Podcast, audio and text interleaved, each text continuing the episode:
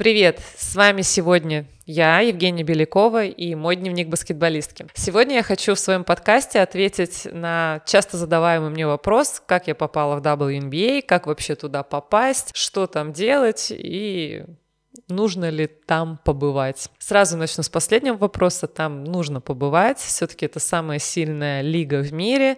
Это профессиональная лига, думаю, одна из самых профессиональных лиг. Э, женских мире, условия, которые там созданы для атлетов, это все надо прожить, на себе оценить, и это действительно того стоит. Стоит не относительно денег, которые зарабатывают э, конкретно женщины в американской лиге, а стоит именно относительно профессионализма и уровня самого баскетбола, самого понимания баскетбола. Ну, начнем мою историю с того, как я сама туда попала. Э, во-первых, я спрашивала всегда у американцев, американских игроков, с кем я играла, как они вообще пришли в лигу. Понятно, у всех были драфты, понятно, всех выбирали тренеры. Я всегда говорила, ну если какой-то тренер будет спрашивать про меня, ваш американский, я вообще готова, я всегда за. И когда случилось так, что какой-то тренер реально спросил у меня, мне Девочка написала, я отправила предложение своему агенту. Агент на тот момент, мой агент, не разговаривал на английском. Он стал искать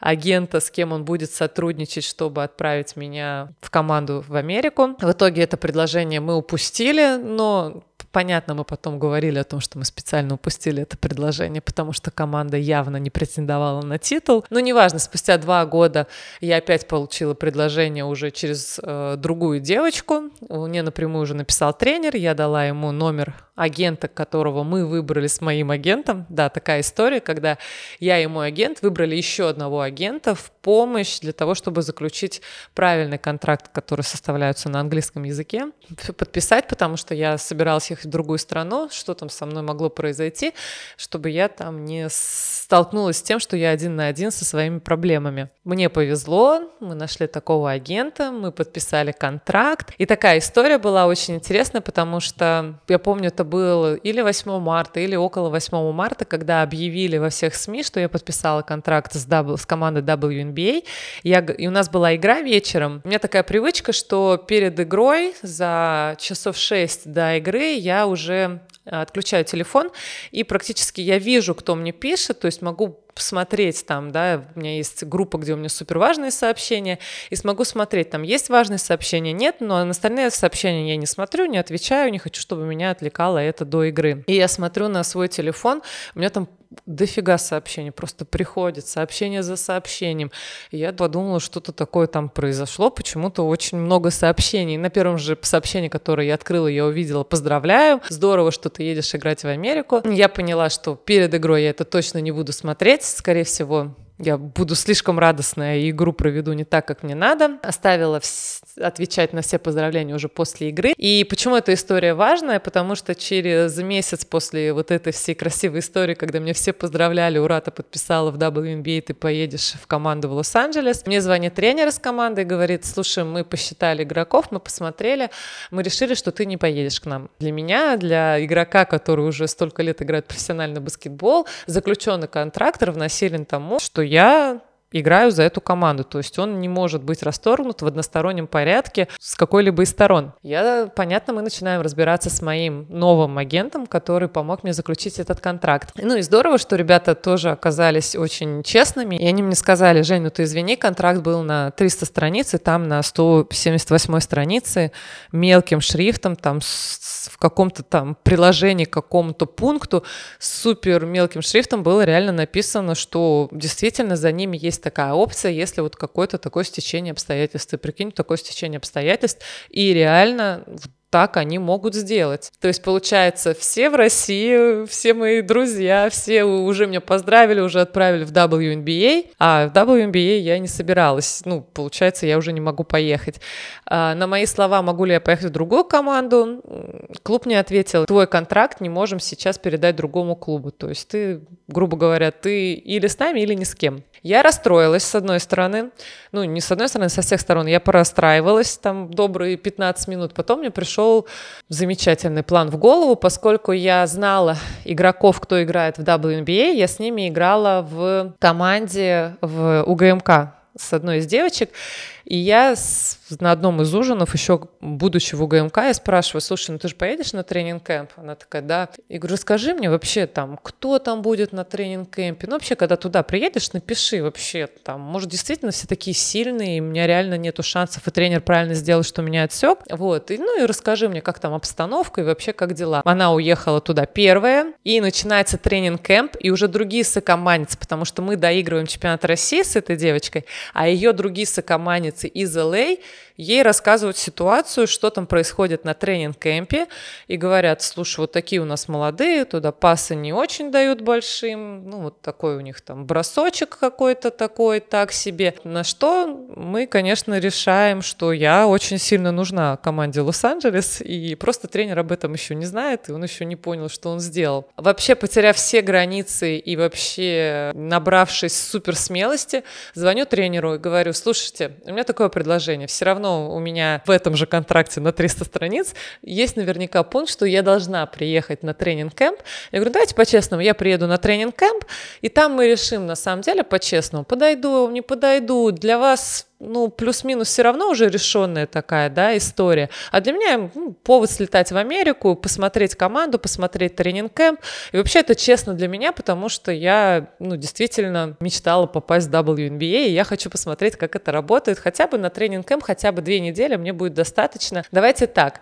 На что тренер согласился, купили мне билет в Лос-Анджелес и пригласили на тренинг-кэмп, конечно, со словами, что, ну, не расстраивайся, если, ну, мы уже приняли свое решение, ты к нам не попадаешь в команду. Я со своим спортивным психологом, так, э, очень интересная история, потому что мы заканчиваем чемпион, играть чемпионат России, в Оренбурге выигрываем чемпионат России, и у меня через день уже билет из Москвы в Лос-Анджелес. То есть я из Оренбурга ночью лечу в Екатеринбург, собираю там вещи, лечу из Екатеринбурга утром в Петербург. В Петербурге что-то оставляю, что-то меняю, что-то забираю. Вылетаю ночью в Москву, из Москвы уже лечу в Америку на тренинг-кэмп, на котором, сами вы понимаете, меня никто не ждет, а просто меня взяли ну, так за компанию, потому что я попросила. Очень здорово в это время я работала со своим спортивным психологом, описываю ей ситуацию туда-сюда, на самом деле, вот мне надо будет прожить момент, а, я волнуюсь, я еду на тренинг-кэмп, на котором мне надо прям себя показать и доказать, а, б, мне надо пережить следующий момент, потому что все ждут, что я там буду играть и остаюсь играть, а и меня-то как бы уже, уже отсекли с этого тренинг-кэмпа. И мы составляем программу, мы прорабатываем, уже летя в самолете, я отрабатываю, все откладываю себе, как я буду действовать, в каких ситуациях я там буду себя проявлять. Приезжаю с ту же самолета на первую же тренировку в Лос-Анджелес, и тоже надо понимать, как в Америке относятся к легионерам. Если я привыкла, что как мы здесь со своими легионерами, мы их встречаем, мы их возим, мы им все переводим, показываем, вводим за ручку, вот здесь зал, вот здесь твое место. В Америке меня встретили. Единственное, куда меня подвез менеджер из команды, в каршеринг, вот, ну, каршеринг, где можно брать в аренду, на долгую аренду автомобили, со словами вот так вот, какой тебе нравится автомобиль? Вот этот? Я такая, ну да, вот этот вот ничего. Он такой, вот на тебе ключи, все, давай, тренировка через два часа, он, ну, в том-то зале. В том зале, куда ехать, как вообще добираться, что это за зал, что вообще, какие правила движения, почему мне никто не проверил международные права, которые я получала в Екатеринбурге специально для этого. Ну, здорово, у меня же уже есть сокомандницы в Америке, пишу им, они мне говорят, какое загрузить приложение, чтобы, ну, навигатор, чтобы я доехала до тренировки, в какую дверь мне зайти, там меня уже встретят, там они меня найдут. Все, приезжаю на тренировку, все, добираюсь, все два часа потратил на дорогу. Прихожу на тренинг-кэмп, понимаю, что у нас вообще нет контакта, не могу никого оценить, понять, и к чему я готовилась надо перестраивать план, скажем так. Но и с другой стороны понимаю по движениям игроков, что девчонки молодые, что у меня явно есть преимущество. Ну, то есть я, с одной стороны, расстроилась, а с другой стороны, обрадовалась, что, опять же, можно ситуацию повернуть по-разному. И мы выезжаем на следующий же день на товарищеские игры. Сан-Антонио первая команда была, вторая команда была Атланта. То есть товарищеские игры, которые не, ну, просто нас сыгрывали, обыгрывали, они фактически на тот момент ничего не решали. Начинаем игру, и я понимаю, что он ставит такую пятерку, в которой нет номинально разыгрывающего первого номера. Тут до меня доходит, если у нас нет номинально разыгрывающего первого номера, то есть у нас вся пятерка плюс-минус одного роста, ну, понятно, центровые повыше, то у нас и нет игрока, кто будет прессинговать другого первого номера. А я уже в УГМК тренировала такую опцию, иногда прессинговать первых номеров, потому что я защищалась на первых номерах в УГМК. И выходя в пятерке, я говорю своему номинальному первому номеру, Говорю, иди, ты будешь защищаться вот на другой девочке, а я попрессингую вот эту, которая будет, ну, скорее всего, вводить. Я ее видела в другой команде, что она разыгрывает. И, конечно, это была отличная ставка, потому что своими очками, понятно, в американской команде вряд ли бы я кого-то удивила, если бы ставку сделала только на забитые, которые у меня в голове были, где я могу обыграть. То есть у меня было в голове показать свои разнообразные атаки и в проходе, и из двухочковые, и трехочковые.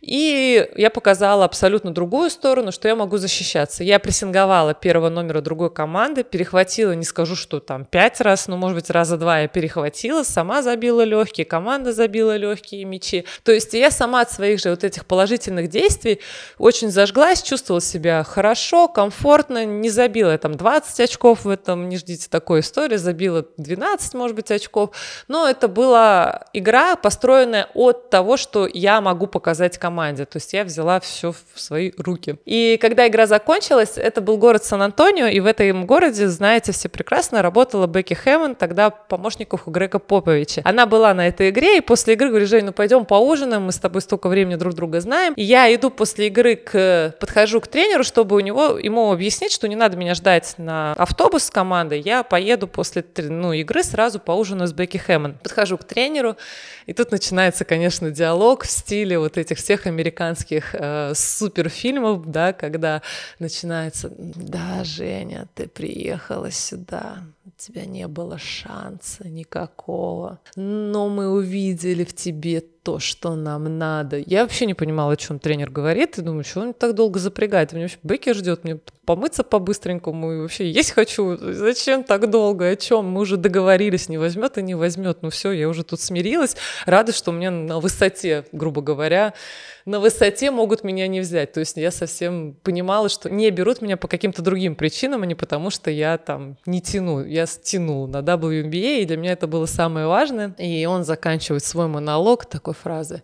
И да, да, you are in. Я такая, ага, такая думаю, you are in. Наверное, он имел в виду, что я, типа, там в автобус должна с ними поехать на вторую игру. И такая, типа, не-не-не, тренер, я как раз про это говорю, я не еду с вами, я вот сейчас. Он такой, в смысле ты не едешь? Да в смысле ты не едешь? Ты в команде, мы тебя взяли в команду. Я такая, ну в команду там играть, да, он, ну, в Атланту играть на товарищеский матч. Он такой, нет, ну, такой, типа, разозлился и такой, да нет, ты в команде, все, типа, мы, мы поменяли решение, мы убрали того игрока, ты остаешься с нами в команде, ты прошла отбор, отсев, извини, что мы тебе там сказали, ты в команде. Тут до меня дошла вся вот эта вот речь, весь вот этот подвод его, и я такая радостная, говорю, а, я вам тоже про другое, я рада, что я в команде, я с удовольствием ее усилила, усилию, помогу вам выиграть титул. А просто сегодня у меня там такие планы на вечер, хотела провести там ужин с Бекки Хэммон. И вот такая история у меня была, что уже в Атланте я играла уже вообще абсолютно свой баскетбол. Понятно, не запаривалась, потому что, ну, что говорить, я была радостна от того, что меня взяли в команду, и я не испугалась, приехала и сделала все по плану. То есть я не прыгнула и не пыталась там что-то придумать, а сделала, показала то, на что я способна. И давайте про правила WNBA, о том, почему эта лига действительно самая профессиональная лига сейчас в мире, что особенного, что меня удивило, каково это было выиграть, что нам подарили в конце концов, ну и много всяких таких нюансов и бытовых вопросов я вам расскажу уже в следующем подкасте.